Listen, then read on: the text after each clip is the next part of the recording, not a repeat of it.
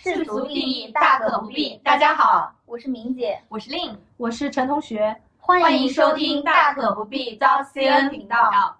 嗯，大家好，我们今天大可不必 CN 频道正式跟大家见面啦，是我们三个金融狗的聊天播客，有七零就是我，还有八零是令，九零后 陈同学，观点碰撞，我们会聚焦职场、成长、娱乐、社会等等大家关心的话题。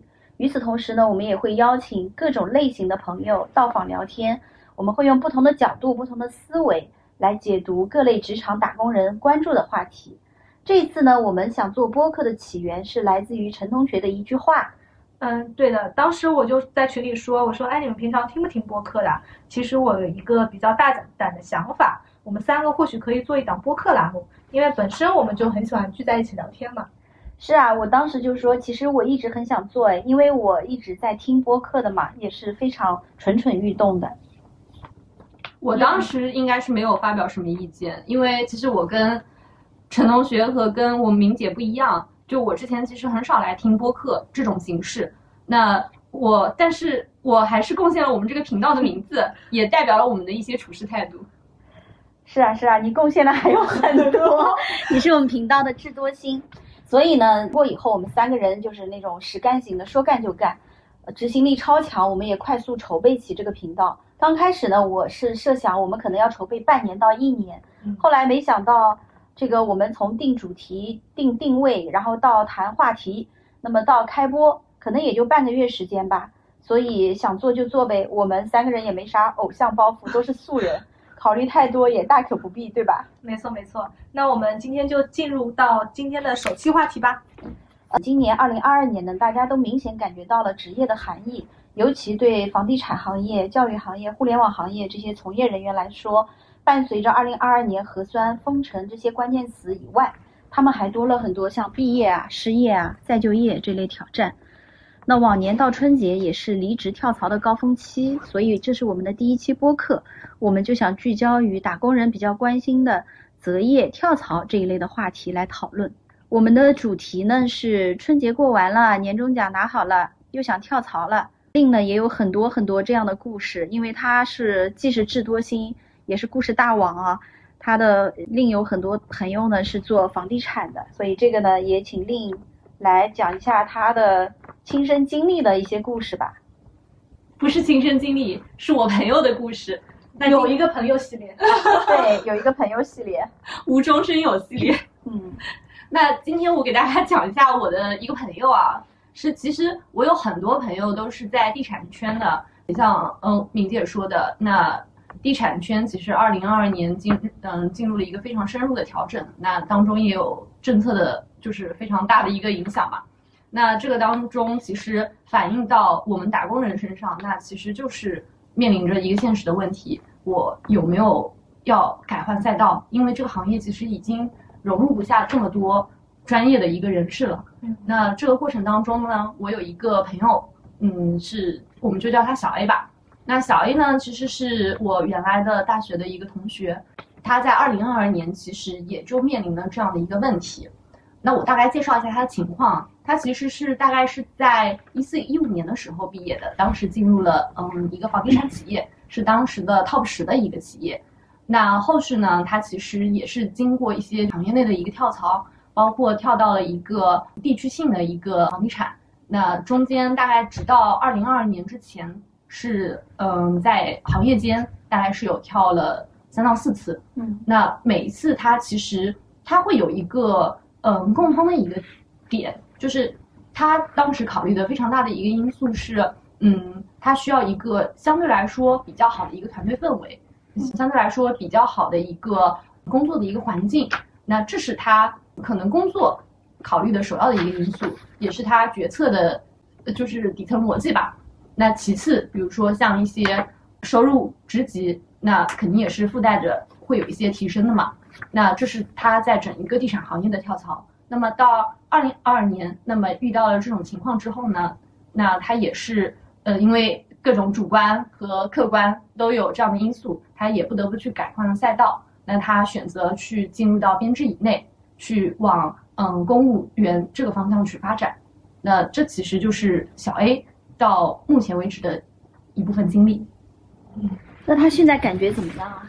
嗯，他现在其实还是在嗯就没有入职，他可能就是呃刚刚考刚刚考完，对哦，等于在家里休整一段时间。对，休整一段时间。那他这个公务员的内容是跟他之前地产有相关吗？嗯，不相关，但是跟他的一个专业度嗯关系匹配嗯，会相对来匹配，因为原来其实。嗯，像我们的专业，我们会有一些，比如说像大类，那可能会跟它的大类去搭一些边，嗯但整体其实与它的一些专业也好，并没有太大的一些关系。嗯，但其实啊，房地产它其实链接到很多的不同行业的。对那为什么当时就选择想去考公啊？嗯收入应该会差距很大。对，考公的话收入会差距很大。嗯朋友呢，它其实本身是一个，包括他的一些择业的一些观念，他是非常渴望，就是下一份环境，下一份工作是需要一个相对稳定的一个环境。嗯，那么二零二二年已经面临了这样一个行业寒冬，嗯那这种情况下，嗯，可能最好的选择那就是宇宙的尽头，因为公务员相对来说是一份铁饭碗嘛，就大家眼中的铁饭碗。嗯，怪不得这么多人都要去考公。对，那他考公是从就跟上次也问过你啊，他就从基层继续重新做起，嗯，对。就没有任何的之前的职业的累积。因为这个问题，其实我也有问过他，就是嗯，之前的一些从业经验，嗯，对你考公后续会不会有一定的帮助？嗯那其实是没有的。那也蛮可惜的，就前期的工作经对，验，放弃了那么嗯多。八八到九年工作经验，嗯，实际上是在下一个份工作里是没有得到体现和认可。但是目前来看很多思维方式，对，这是软实力对方面软实力但是它从实际来讲的话，它就是从零开始起。从零开始，跟大学校招生是差不多。，对他，他同批是校招生吗？那我就不太清楚了。估计也都是一些大学生。嗯对，那他这个落差感会比较大。对，对这是有可能的。他自己有调整好这个心态吗？就是对这个有心理准备吗？嗯，因为他其实从这个过程当中，他嗯考考完，嗯从行业的调整到准备考试，嗯嗯，因为要有一段比较长的一段时间，嗯，那这个期间会有一些心态上的一些调整。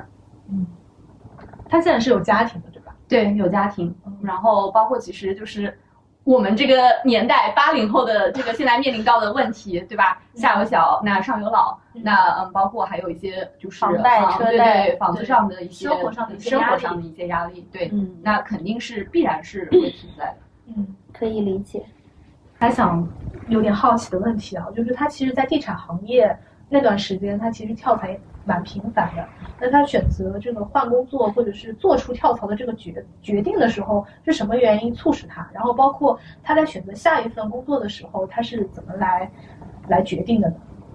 首先，地产的就是跳槽的这个机制，那可能跟互联网就我们所了解的这些会有点类似，嗯，也是要通过不同嗯公司之间的跳动，那我可以获得在本公司可能更大的一个收入增幅嗯。和一个嗯职级晋升，嗯。就职级晋升升的一个速度。嗯。那这个是目前地产行业在前几年好的时候，它其实就是这样的一个机制。对，我之前有嗯听过一个说法，就是因为他们不是房地产下面是有很多项目公司的嘛，嗯。每一个楼盘都有一个自己的项目公司，对很多人都是，特别是项目总，他可能在这个房地产做完这个项目之后，我又跳到了另外一个房开去做另外一个项目总，对就做一些无无缝链接的嘛，因为他不可能说一个房地产的项目是完全衔接住的，大家通通过这个不同的房地产公司来衔接自己的这个工作。嗯，我们再回到小 A 的他的这么一个决策机制，嗯那他其实是一个相对来说，嗯，比较渴望稳定的一个人，嗯嗯，他对于同事会有一些要求，那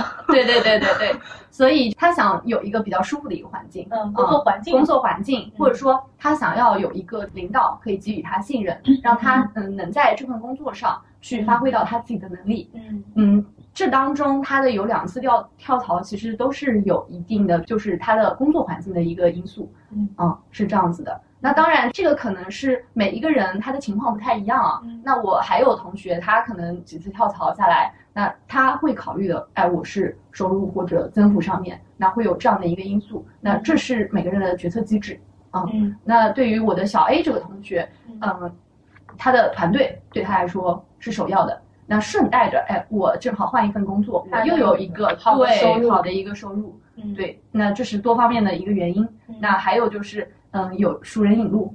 嗯，对对对，其实地产这个圈子也就这么大。对对对，嗯，对，其实会需要一些哎，我的学长学姐嗯嗯的一些帮助。那这种情况下有熟人去引路，那可能就是会得到一个更好的这么一个加成。嗯嗯，那所以他每次跳都是平跳的是吧？不是，有提有升，有提升，有提对，升，有提升。嗯，哦，我觉得小 A 整体呢，他这个跟你讲的这个典型的三十五岁中年人再就业的故事，嗯，听起来呢比较好像有一点不得已，但实际上呢，我觉我个人觉得倒也没有那么的，可能那么的就是不好。首先呢，我觉得他在前期的一些职业的选择上呢，他可能是一个比较偏关系型的那种人格，对所以他比较重视他的团队氛围，重视跟领导的关系，所以他在跳槽，我看他考虑的几个方面都是，哎，这个氛围好不好，对团队领导好不好，那我能不能在一个比较融洽的环境里面？结果后来就会面临整体被被调整嘛，部门整体被调整，所以这块也是他可能考虑自己比较少，考虑别人比较多。但我觉得这种的跳槽逻辑呢，你不能说错，嗯啊、但确实我我个人觉得不是特别的好，因为如果是经常跳槽的话，可能还是应该是从职业发展啊、职业晋升上，那考虑我下一个工作有没有晋升，那可他这个就是一直处于一种比较好像环境的对他的影响。当然那段时间其实，嗯，前几年嘛，地产还是处于一个比较风口的一个位置，就是自然而然伴随着它的调整，会给它带来也收入的收入，提升对对对对，这些其实也是附带的。那不能说他完全就是没有考虑过，只是说不不算是他的一个主要的一个角色对不是主线，对他跳槽主线线。对对对对。那么现在快到三十五岁了，他又跳槽到公务员体系内，嗯，事业编制做起，我觉得也没有什么不好，因为现在对他最大的诉求是稳定嘛。嗯嗯，那呃你现在求得稳定，那你有稳定，肯定是他最大的现在最大的一个首当其冲的一个需需求，马斯洛需求理论。那他现在需要稳定，那他考上事业编，这也是个好事情。不过面临未来，我我个人觉得还是有一些挑战的，因为像他这个快到三十五岁的年纪了，跟他的同一批进去的，从基层做起的，可能也都是一些校招的大学生，也就意味着跟他同台竞争的。那就是比如说最也本科研究生毕业二十五岁左右，那他三十五岁左右，家里有老公有孩子，你刚才说的上有老下有小，家庭负担还是比较重的，嗯所以就对工作的投入度啊，嗯肯定也不会说像大学生或者呃那么的投入。另外呢，还有做的岗位，你如果基层岗位，你公务员基层岗位，他也是基层岗位啊，嗯他的工作体验度也不会特别好的。你你肯定要被老老员工、对老领导或者那种，因为公务员体系他熬到一定的年头，他会副科级、科级、科员、主任科员，完了之后处级主任科员这种都会慢慢的都会有的。那人家都可以去叫他做事情，哎，那我想问一下啊，他如果说以这个年龄进去的话，是不是对之后的这个职业晋升上面其实也是有一道坎？他已经想不了那么多了呀。他现在嗯要的就是稳定啊嗯，他已经没想晋升。他只要就算我做一个普通员工，我也对我事业编，嗯我我就可能对躺平也有可能的。嗯就他可能在现在想的，他就不是说，哎，我在这个体系内再怎么一步一步往上爬，嗯因为他之前的履历其实也没有看出他想一步一步往上往上晋升。不过这个我觉得也可以理解，又不是每个人都要晋升的。嗯不过就是他的工作体之前，在地产公司应该是管理人员吧？是管理人员，就是会有晋升的这么一一个一个过程。所以从他这个故事，他现在等于抛开了之前的这一些的社会积累、经验积累，嗯，然后去追求了一个相对低收入水平的稳定嘛对，对，对，不过反正在动荡的环境里，可能很多人也都是追求这个的，也无可厚非。是，那么就看他未来的这个工作体验，呃，反正嗯，只能看他祝福他，只能祝福他。是的，对，希望他能过得更好。嗯，包括刚刚就是明姐这边提到的，跟一些小朋友去竞争，因为我这个朋友他本身其实学习能力，包括一些适应能力，他其实还是在线的。那我是还是对他嗯去做这份工作还是非常有信心。对对对，我相信他一定能在这份工作上面会发挥出他自己的能力。嗯嗯，祝福小 A。祝福小 A。小 A，对，的刚才其实令讲到的是他身边同龄人的一些故事啊，可能更多的是接近在三十五岁中年龄中年人的这样的一个一个阶段吧。那令说：“我不是中年，我不是中年人好吗？我不是中年人，所以你知道吗？就是我对于中年少女。”七零八零这个九零这个定位，我一直是非常不服气的。我觉得七零八九九六，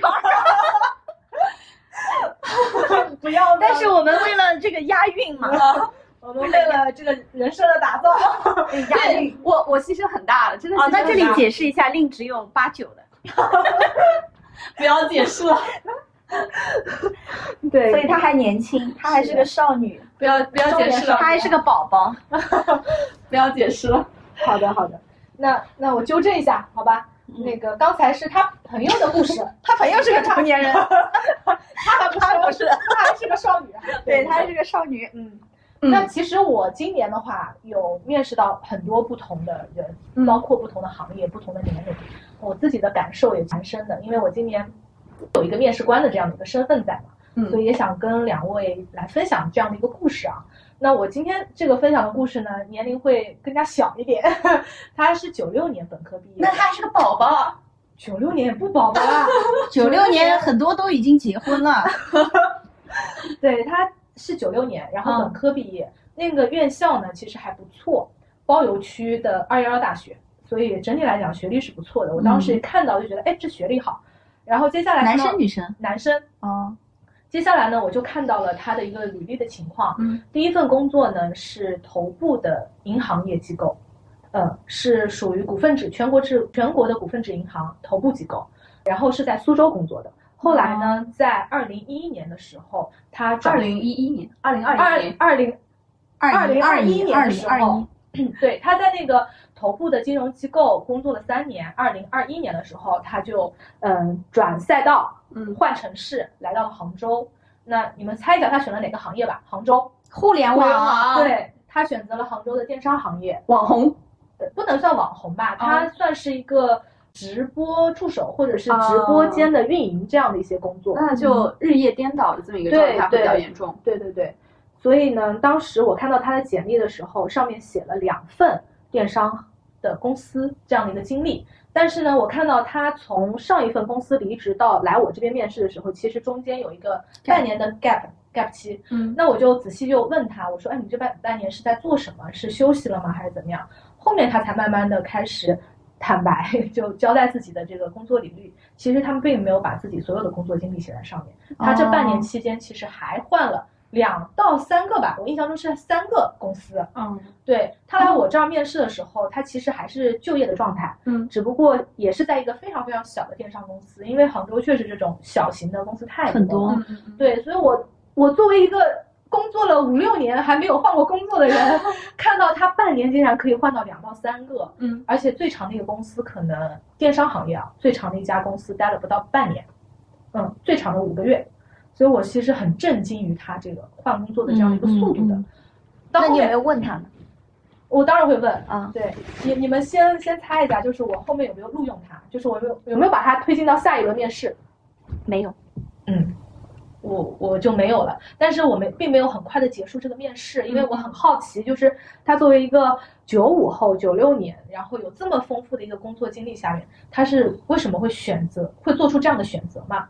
那他当时给我的一个说法，首先是为什么换赛道？他是觉得电商行业蒸蒸日上嘛，确实在二一年的那个当口，直播是非常快速的发展的。嗯，杭州有非常非常多的网红主播，那他就想说，哎，我过来尝试一下。哦，他对他的外在形象啊，我也想跟大家讲一下，挺好的，还还不错哦，但不是我喜欢的类型啊，就是，但是 他他一进来是有种仙气飘飘的感觉，很瘦。对，很瘦，而且白吗？白，瘦，然后高不高？但是呢，他穿的不是我们银行业的正装来的道袍，他 也没有到道袍那地地步，因为他穿了一个全白的白色衬衫和白色裤子来的，所以 确实感觉不像我们这个行业的人吧。嗯，然后他来了之后呢，就就讲到他自己一直对这个电商行业很感兴趣，所以换了这样的一个赛道。嗯，之后呢，他为什么说他？换了这么多的电商公司，他给我的一个说法就是，他感觉像我不懂，我是个外行，他跟我解释说，电商行业就是这样的，他通过不断的跳槽来获取更高的收入的，因为电商公司之间的一个是对你的实力其实并不是特别了解，第二个呢，因为它没有明确的数据嘛，然后第二个呢就是。不同的电商公司之间抢人才确实比较多，所以只能通过不断的，比如说比你原来的薪酬加一点点，来通过这种方式来挖人，嗯，所以他就以这样的一个方式或者说手段吧，来不断的获取他自己在这个电商行业上面的收入的提升。那确实也达到了，但是呢，他现在遇到了一个瓶颈，一个是电商行业现在其实可以说是一个寒冬，今年大家消费欲望都下降了。第二个呢，他跳到后面就会发现。他可能收入再往上跳，就也跳不到再上一个等级哎，那我想问一下，打断一下，他现在收入多少？我具体没问啊，嗯但是差不多应该比银行业的普通员工薪酬要高一些。哦哦哦哦，所以这个故事呢，其实我面今年面试了二年，面试了这么多人，他的这个履历对我来讲还是印象非常深刻的，嗯因为我是觉得他的起步并不低。二幺幺的一个本科毕业之后，进入到银行，相对来讲一个非常大型的机构去去就业，而且他当时呢也是从银行业的嗯基层员工，就是零售客户经理做起的。后面因为毕竟他年纪还比较小，就是对九六年呢就是试试错成本会非常的低。对，那他也想给自己这么一段经历，那去寻找到底未来到底自己适合什么。对，但话又说回来呢，电商行业你既然可以在半年的这个过程当中跳槽这么多单位，嗯然后因为我们知道我们工作一段时间，你总有一个适应期，适应期了之后再上手，那是不是也能说明其实电商这个行业就业的门槛非常低，会有竞争非常激烈？就是毫无疑问呢，它就会形成一种就是大家竞争相对来说会是非常激烈的一个局面。那换句话说，嗯，对于未来的长期的发展来说，它并不是特别的一个稳定的这么一个状态。嗯，说实话，电商行业整体的，就包括如果说是跟银行业相比啊，嗯它的学历要求肯定是没有这么高的。对，因为它更多的是靠个人的一个个人的特色，这种 豁得出去能博眼球，或者是这样的一些方式去去吸引流量的嘛。嗯嗯嗯，然后包括一起合作的，当然我不能说头部的机构怎么怎么样，嗯，但是大部分的一些中小型的企业，我觉得整体的人员素质确实会比银行稍微差一点。嗯，那其实差的还挺多的。他他有些单位我 个人觉得他都不算是叫单位企业，实际上他就是个工作室。对有可能这个男孩子就那些小的工作室都不一定嗯交五险一金，所以他可以对，所以他可以写他面上是 gap，其实在工作。是是，呃，这个啊也蛮多的，对，就是要看个人能力吧。嗯，这种。不过我觉得我自己的听下来的感受啊，嗯就是像这个男孩子九六年这种情况，我倒觉得可能不一定是坏事嘛，嗯因为这些年改革开放四十年嘛，那六零后，因为像你们父母都六零后啊嗯、七零后啊，像这个九六年的父母，他都积累了比较多的这个家底，相当于原始积累比肯定比六零后、七零后他们的父母要多嘛。是的，是的，所以这个原始积累比较多呢，他就给了现在的像九零后、零零后更多任性的资本。对，这个也是经济基础。那这里的任性呢，我是中性词啊，不是贬义词。所以，我每个人在刚出学校的时候，说实话，还是都不知道自己想做什么样的行业、什么样岗位、什么样类型。就像我那个时候大学毕业的时候，哎，我就不想做营销，我就觉得哎，做后面做做统计啊，做做报表挺好的。嗯后来发现我其实根本做不了统计，做不了报表，但是这个一定要试过才知道。对我不试我是不会知道。后来发现好像我很适合做营销，嗯嗯，然后这个都是要要试过的。但是这些小朋友呢，那现在的试法呢，可能他就通过来更大胆换工作，对更对跳槽。我们以前呢，就算想试，可能想想，哎呀，你家里吃了上顿没下顿的，也不敢去老是跳槽。所以这个他就可以通过多跳几次槽槽啊，多试几次错，找到自己他感兴趣的、合适的，工作。那这个男孩子就是典型的这种情况嘛对，他现在是多跳了，但是还没有找到，或者是这个行业的变化也蛮大的。对对对对，但他这个行业其实说实话，我个人觉得还算是一个向上的风口行业了，嗯已经比刚才讲的房地产啊，趋势要好。对对对，比那种平台型的互联网企业都是已经要好了，所以他可能还是自己要多试几次。那总的来说，我觉得给年轻人跳槽的机会，这个就是时代的进步，对嗯，它不是退步，所以我觉得还是还挺好的吧，只是个体上会有差异。对嗯其实像我就是还有一个朋友，就是他也是一个地产圈的一个朋友，那他也是有这种转换赛道。当时他是嗯从地产行业跳到了金融圈，嗯他去了一家私募公司。就哦这个其实整个转换赛道就会发现说，哎，完全从事了跟他当时完全不一样的这么一个环境。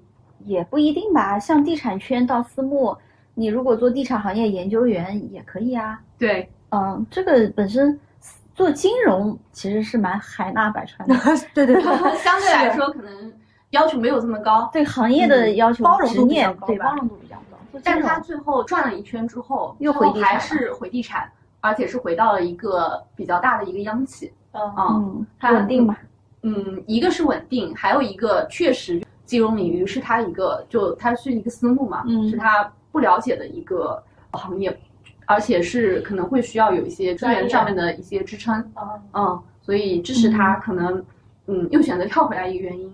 那他当时难道没有做过行业背景调查吗？他当时其实想跳槽，就是去到基金公司，嗯其实嗯会有一方面就是他于身边的领路人，或者是。身边的同事也好，领导也好，这个决定性因素还是比较大。嗯会有这方面的考虑的。嗯那很多人确实中国人嘛，人情社会，对，他如果跟着人的话，实际上他的跳槽成本会降低，是的，是的，因为他解决了跟领导的配合和信任问题。对，嗯，这个也可以理解啊。嗯嗯啊、但是不能说我跳槽仅仅因为我可以跟着领导跳槽，但不能说我跳槽所有的决策都必须是跟着领导。嗯我觉得它是一个必要但不充分条件。对嗯，哎，我想问一下啊，你们两位在现在的单位都做到了中层管理人员，有没有跳槽的想法？令你先说。那肯定是有过啊，又我们现在又不是像我爸妈那个年代，对吧？我一个单位要做到老，这个事情我觉得肯定难以接受啊。那我们还是虽然说，对吧，中年人的年纪，但是还是要永远勇敢的要往外闯的，是吧？少女，少女，陈同学少女。那当然，我自己啊，其实对于跳槽也会有自己的一个看法嘛，对于一个想法，包括我刚刚分享过的小 A 的故事跟小 B 的一些就是经历，那我跟他们的决策机制其实还是有蛮大的一个不同的。就我自己来说啊，我一般如果说是要考虑跳槽这件事情的话，我会对于自己主观的一个性格，包括我客观的一个工作的环境，那这两方面我其实都是会去考虑的。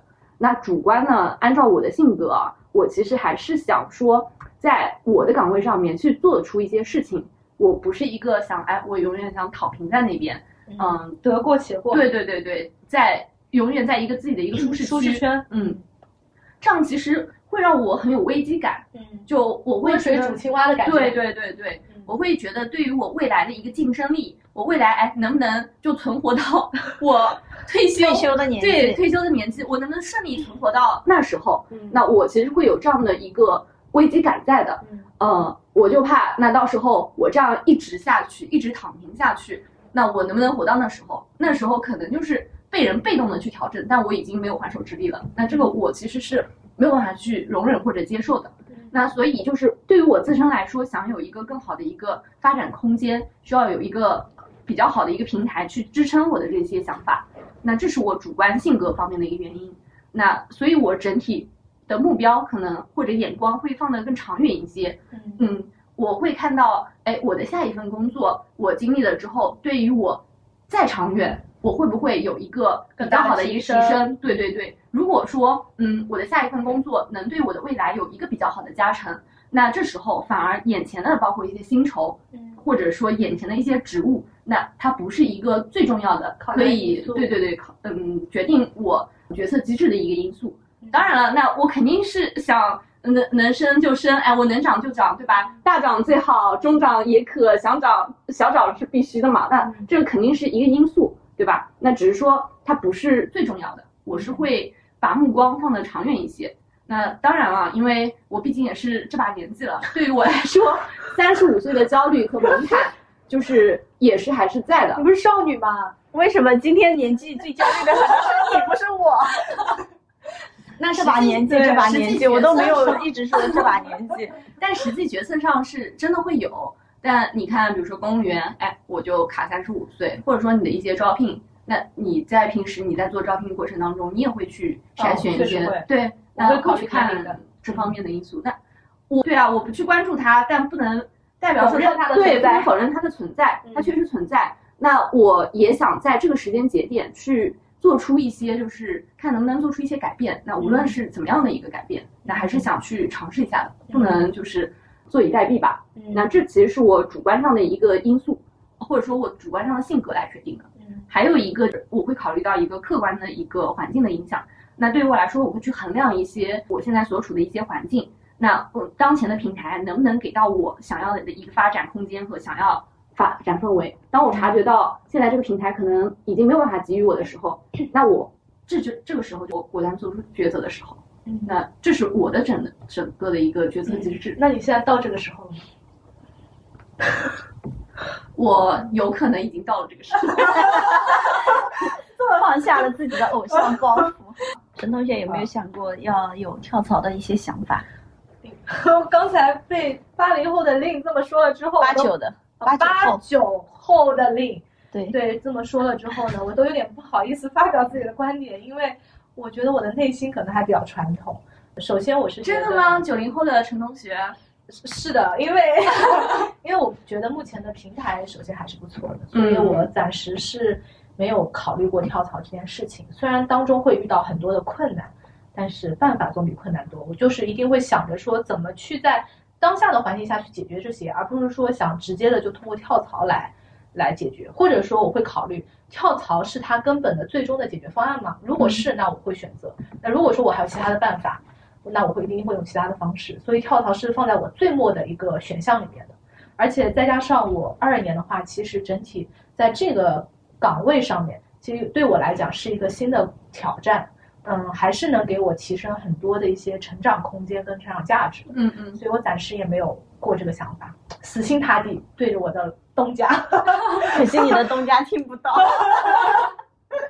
没有办法表忠心了。对，对，本来蛮好的表忠心的环节，是的，哎，所以如果说，嗯，当这个平台已经没有办法给予你想要的成长空间，那你会为了一些就是哎传统的一些观念来固守吗？那不会。那还是会毫不犹豫的舍弃它。嗯对，如果这个平台对我来讲稍作犹豫的舍弃。对对对，最终我肯定还是会选择对自己成长更有利，嗯对下一步职业晋升更有利的方向去走。明白。就其实，嗯，跳槽也好，或者说哎我继续留在这边也好，嗯，我觉得都是要解决一些问题，嗯对吧？那跳槽也是为了解决我当前面临的一些问题。嗯，所以说，只要呃我下一份工作能够嗯、解嗯、解决我当前面临的一个或者几个问题，我那就愿意去。对对对对，嗯我会愿意去。是的，是的。然后我今年呢，其实自己所在的这个团队啊，我带的这个团队也面临了蛮多流动性的，可以说是其中一个团队真的是全新的一个换血。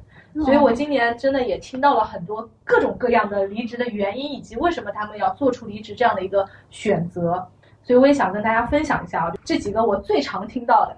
第一条，大家也可以发表一下观念，就是说认不认可吧。嗯如果这个情况发生在你身上，你会不会选择离职？第一条就是冲动情绪下的离职，很多员工就是会哭着冲到我的办公室 说：“领导，我干不下去了，我真的很难受。”边哭边哭就说我要离职，然后我这个时候就先递给他一包纸巾，你先冷静一下。你先擦擦眼泪。是的，嗯，这条我觉得大家可能都不认同，冲动情绪下做的决定。我是我是一个非常冲动情绪的人，但是我不会在冲动的情绪下做决定。嗯，我们做决定之前，我可能会思考很久，但是做了决定就不后悔。就不后悔。是的，而且这些员工通常是没有下一份工作的。嗯就是他冲动情绪下一定是裸辞。我每次问，那你想好要做什么了吗？没有没有，领导我就是想走。对，他可能就是受了一些委屈啊，客啊客户这里，然后有一些挫折，对对对对对，嗯大部分都是因为然后自己又消解。不了，嗯，所以这个就是基层管理的人员要做的事情嘛。对我今年做了好多谈话，对我，感觉都快变成心理辅导师了。确实，对，嗯因为他们确实心理压力可能也会比较大，嗯，跟我描述的就是会说，哎呀，呃，觉得回到家之后甚至都还会哭啊，对，嗯，然后都不开心，嗯嗯，嗯，每个人性格本身也不一样，也不一定每个人都适合你们这样的传统的银行的工作嘛。嗯是的，这部分应该都还是属于九五后吧？对对对，九五后，九五后，是大部分是九五后，因为我带的这个团队还是相对来讲比较年轻的，嗯。然后第二条我遇到的，应该说是跟我同龄人，就同一届的人，嗯嗯，同事提出来的比较多的就是领导我不喜欢，其实跟你那个可能朋友会有点像，就是我这个领导没办法相处了，嗯，嗯，这个理由其实我也不太会认可，你怎么看？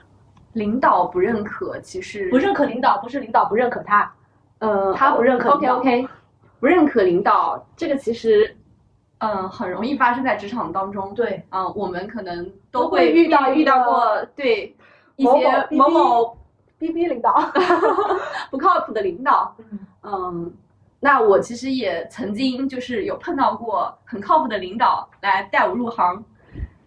那这时候如果说再遇到一个不靠谱的领导，那你其实会心理上会产生落差。所以就这个方面来说，我是能理解我的那个朋友小 A 的。嗯那嗯，你在这个环境之下，那你可能会受受到一些委屈。哎，明明我的前一个领导对我有比较好的一个指引，对吧？那我的后一个领导，你不但不能给我提供帮助，你反而还要来拖我后腿，而且我觉得你还完全不行。那就这种情况下的话，我觉得可能这个领导就会让人觉得完全不能接受。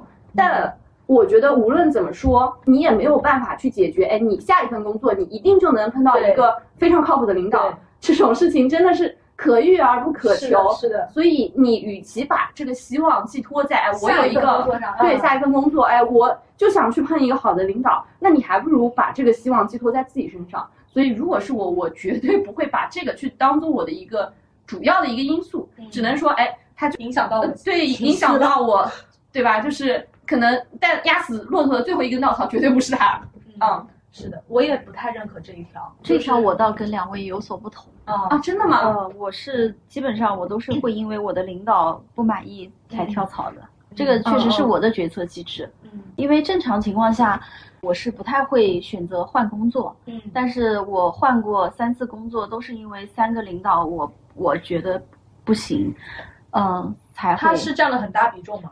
绝对因素，就是绝一绝对的因为他而离职的这个原因，嗯占了几乎百分之百。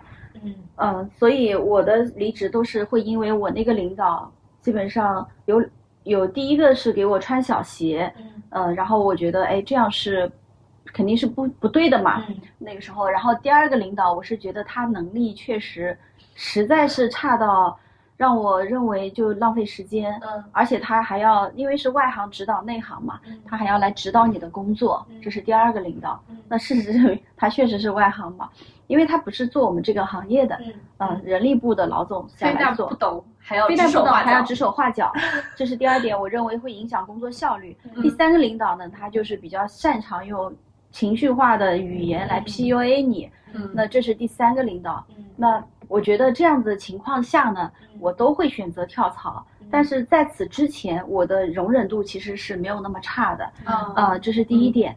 就遇到了我认为可能是我不能容忍的事情，我才跳槽，不会说因为跟领导的一些小矛盾我就立刻跳槽，嗯因为跟任何领导你都不可能说很完美的匹配的，这个是大家要认清楚。但是如果他你觉得他触碰了你的底线，嗯那我是不会犹豫的，我也不会说，哎，会不会我下一个领导也不好？嗯那我认为。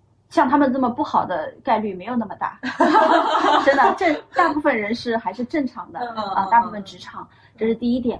第二点呢，就是我我的跳槽我会更关注，我是因为他们跳槽，但是我跳槽的去向会是因为我更关注自己的一个跃升、跃迁，对，嗯就是平台的跃迁，或者是做的事情的内容的一个变化，符合我未来的对未来预期的发展。所以我认为，就是我会因为他们跳槽，但是我最终跳去哪里，是因为我自己做出了非常理性的决策。嗯这个是我自己的跳槽观点，所以这点我倒跟你们两位不一样。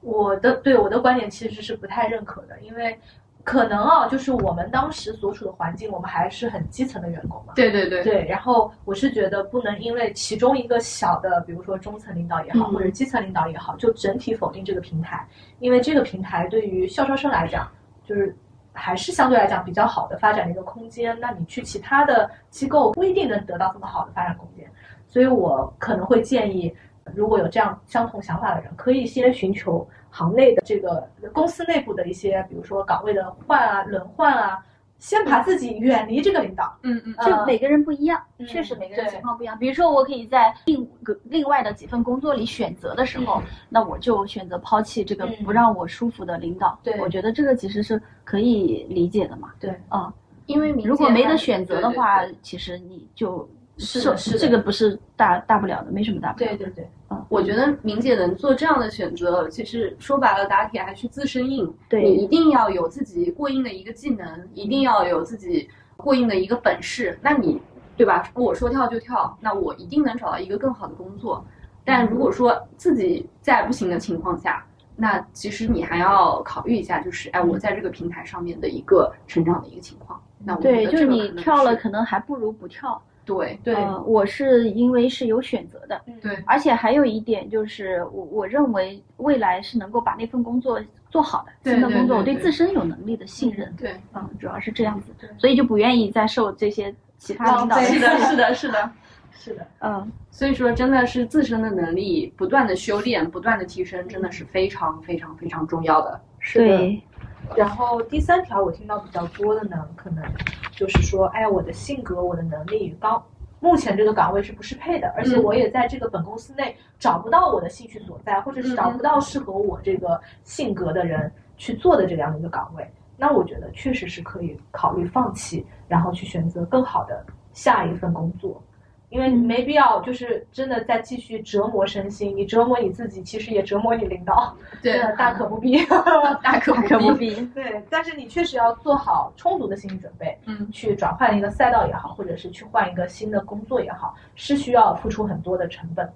嗯，这个我倒挺同意的，因为其实很多人啊，就像还是银行是传统行业嘛，嗯。管理也是比较严格的，嗯。很多人的性格啊、能力，比如说他跟营销岗不匹配，对，那他又要去做营销，他就肯定天天很痛苦嘛，是的，这个很正常。是，这是一个，再一个呢，就是现在也出现了很多的新的行业，嗯。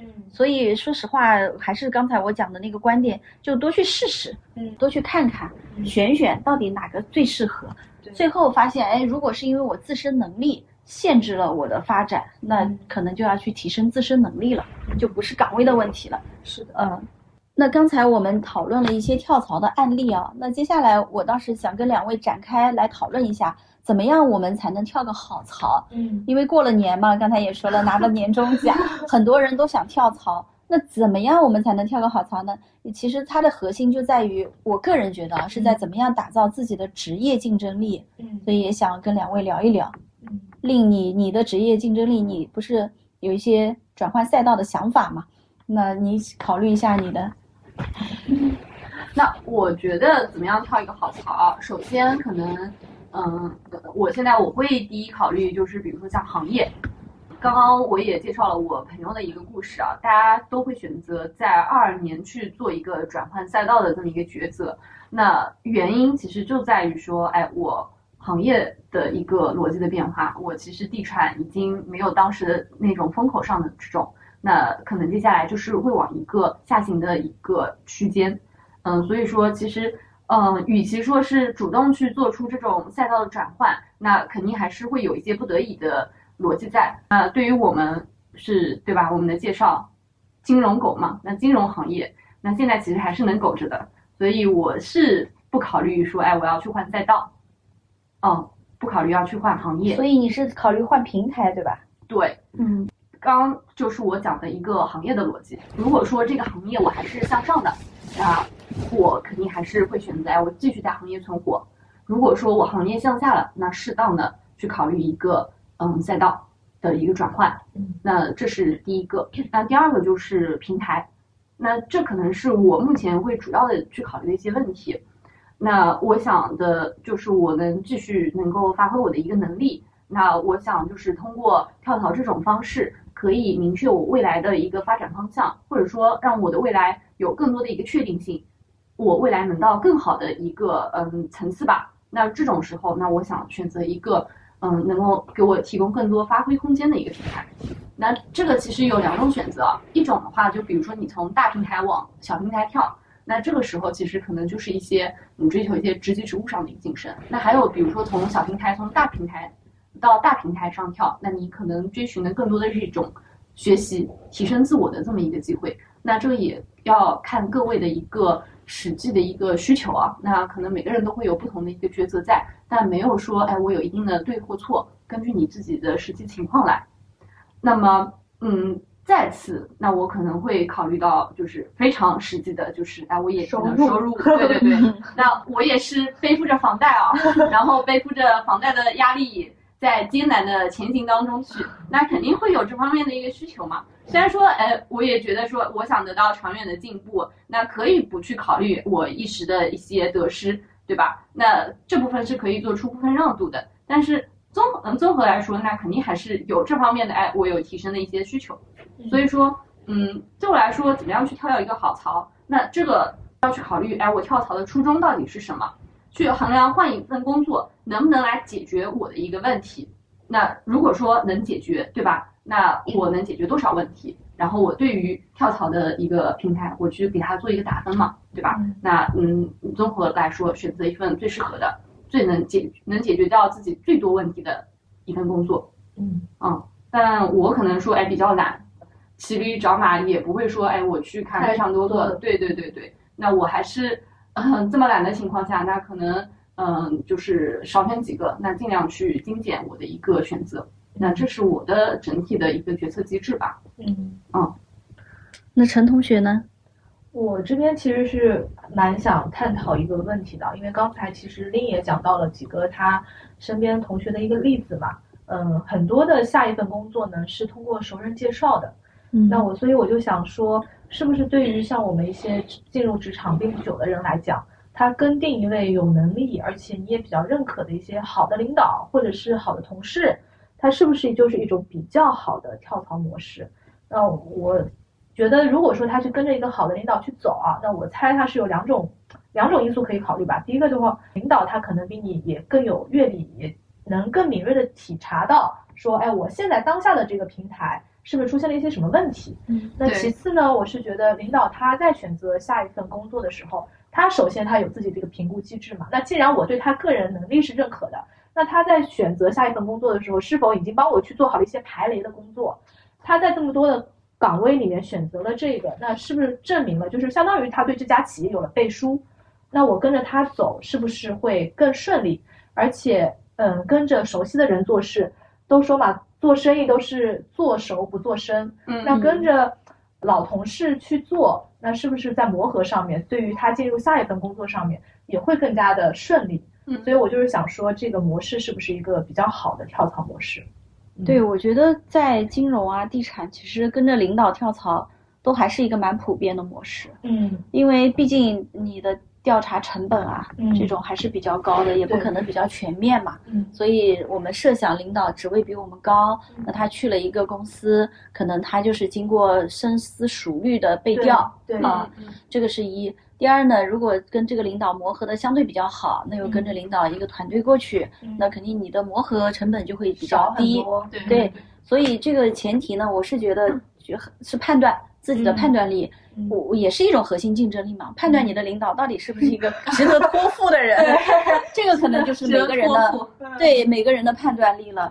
那如果你的领导其实不是这样子的，但你又一直盲目的跟着他，因为为了跟他而跟他，那这个时候实际上是会付出比较大的代价的。对，这倒是。对，所以我觉得中国人的这个人情社会跟领导没有错。但是前提自己确实需要有自己的一个判断力对跟对人，你对领导的一个判断。嗯所以我我认为是这样子的，这个实际上就跟我们很多客户选理财经理一样嘛。对，我就跟着这个人走。对，这个理财经理或者这个客户经理，我觉得他比较有责任心，比较靠谱那我就跟着他。但是客户的就这个这个时候的判断，其实有一些也是很感性的。对那出于很感性的判断，实际上有时候也是会出错的。嗯这个就是在判断的时候我们会出错的一些原因。嗯如果通过理性的对一个领导进行判断衡量，可能会相对会好一些。嗯我觉得这个我我对这个观也无可厚非，我觉得挺好的。嗯如果有一个领导，但是我是没怎么跟过领导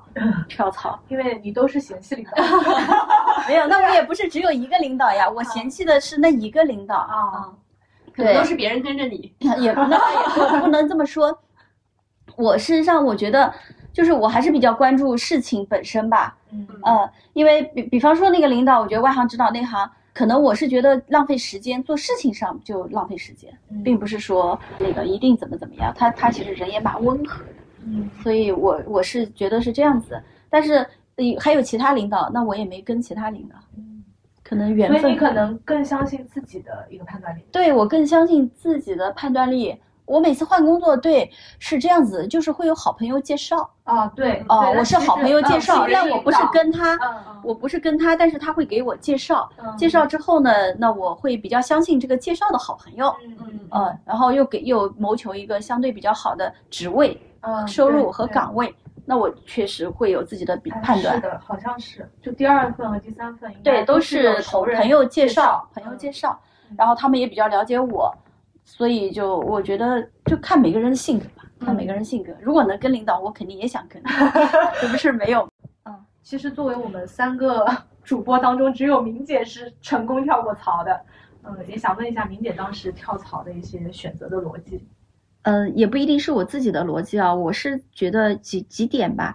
第一点，就像刚才令说的，选择一个好的行业很重要，一定要嗯选一个处于上升期的行业。嗯如果你明知道这条大船快要沉了，嗯你说我一定要跳过去，那其实我们这这两年也见到很多惨剧嘛。嗯所以选择一个上升期行业很重要，就跟我们做金融投资，我们管行业叫贝塔。嗯如果你投了一个贝塔是不好的，但是你说你自身有阿尔法，就是超额收益，嗯但你对抗不了你的贝塔，是的，会被贝塔被它吞噬的。比如说我超额做了十五，但我指数跌了二十我最后还是负五。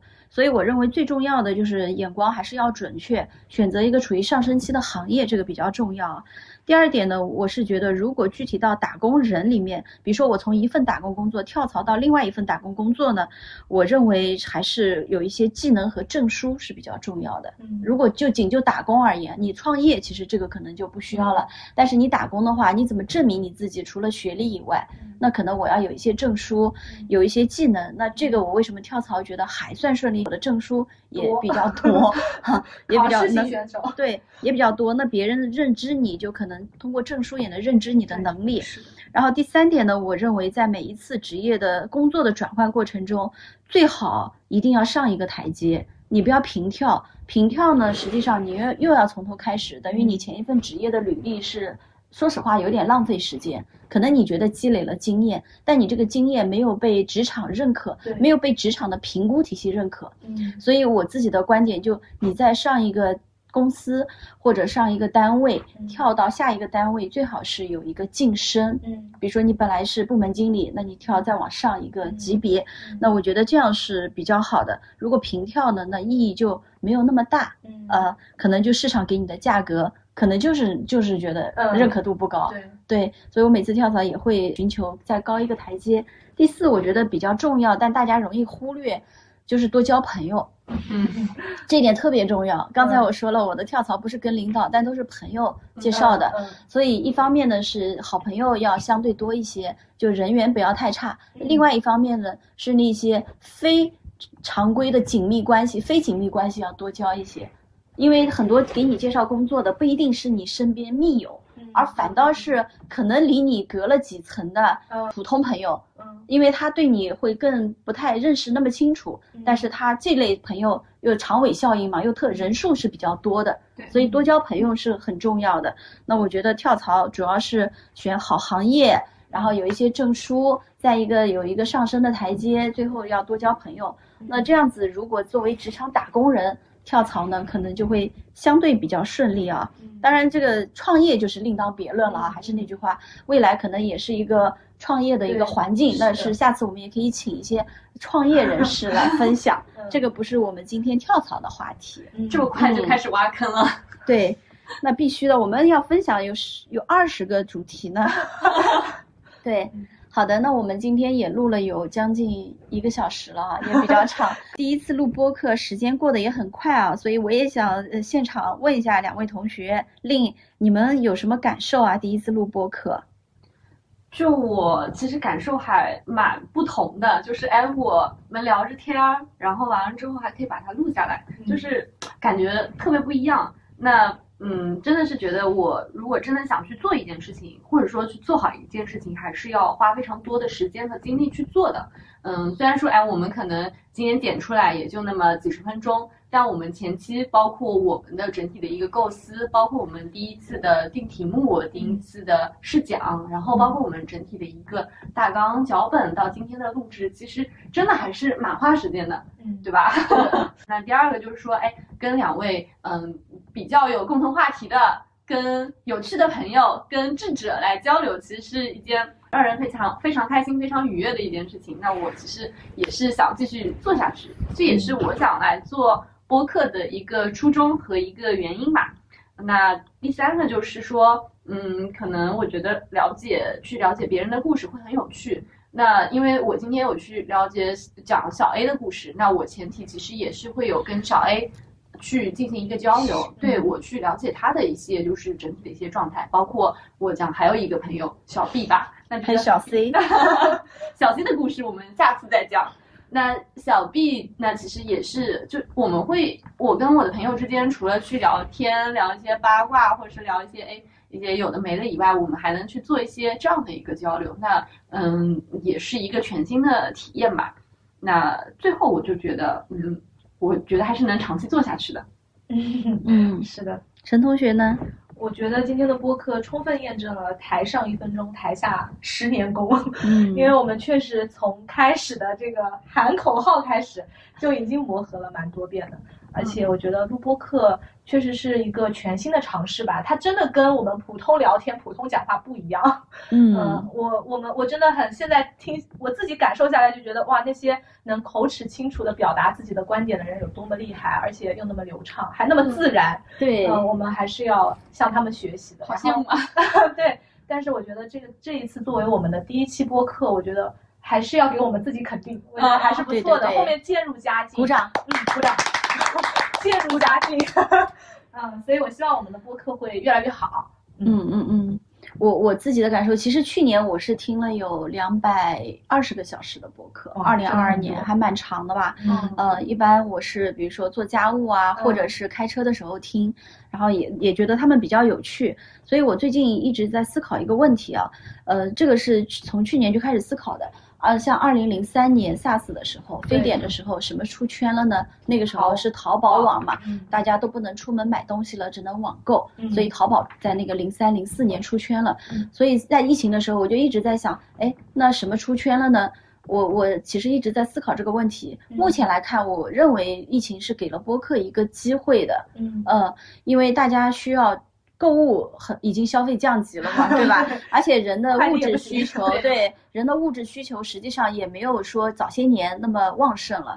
嗯，他可能更追求一种精神层面的，还有包括陪伴层面的，因为大家都会发现，我不知道这这个世界发生了什么，我很惶恐。呃，再一个呢，就是单身经济的兴起。比如说单身的时候，你听家里面有几个人聊聊天啊，好像自己就很多人，对，感觉是一家子，很热闹，有三四个人在一起，是这种感觉。所以我认为接下来可能播客还是会成为一个现象级的一个出圈的这种 A P P 的状态，嗯，可能就跟那个时候的淘宝一样，因为人类如果更加追求灵魂、心灵、思想的东西。那实际上这种播客是能够深入交流的，嗯，我我也比较喜欢这种方式，可能比小视频更适合我们几个人，对啊，我自己感觉啊，嗯，好的好的，那我们今天的第一期播客就录制到这里。接下来呢，做一个下期预告：银行到底是爸妈口中的铁饭碗呢，还是知乎、小红书上的无敌大坑？这个我们要再做一个讨论。所以麻烦大家记住我们的节目，大可不必 Dogs in。我们每周会尽量做到周更，如果有时间的话，尽量不弃坑。嗯，好的，那接下来我们的 slogan 是世俗定义大可不必。我是明姐，我是令，我是陈同学，我们下期再见，拜拜。Have you ever felt out of place? Like something knocked you off, off your way. You try to lift your head up to show 'em what you're made of. I used to always feel too afraid to take that extra step, make a change. But now I gotta stand up and show 'em what I'm made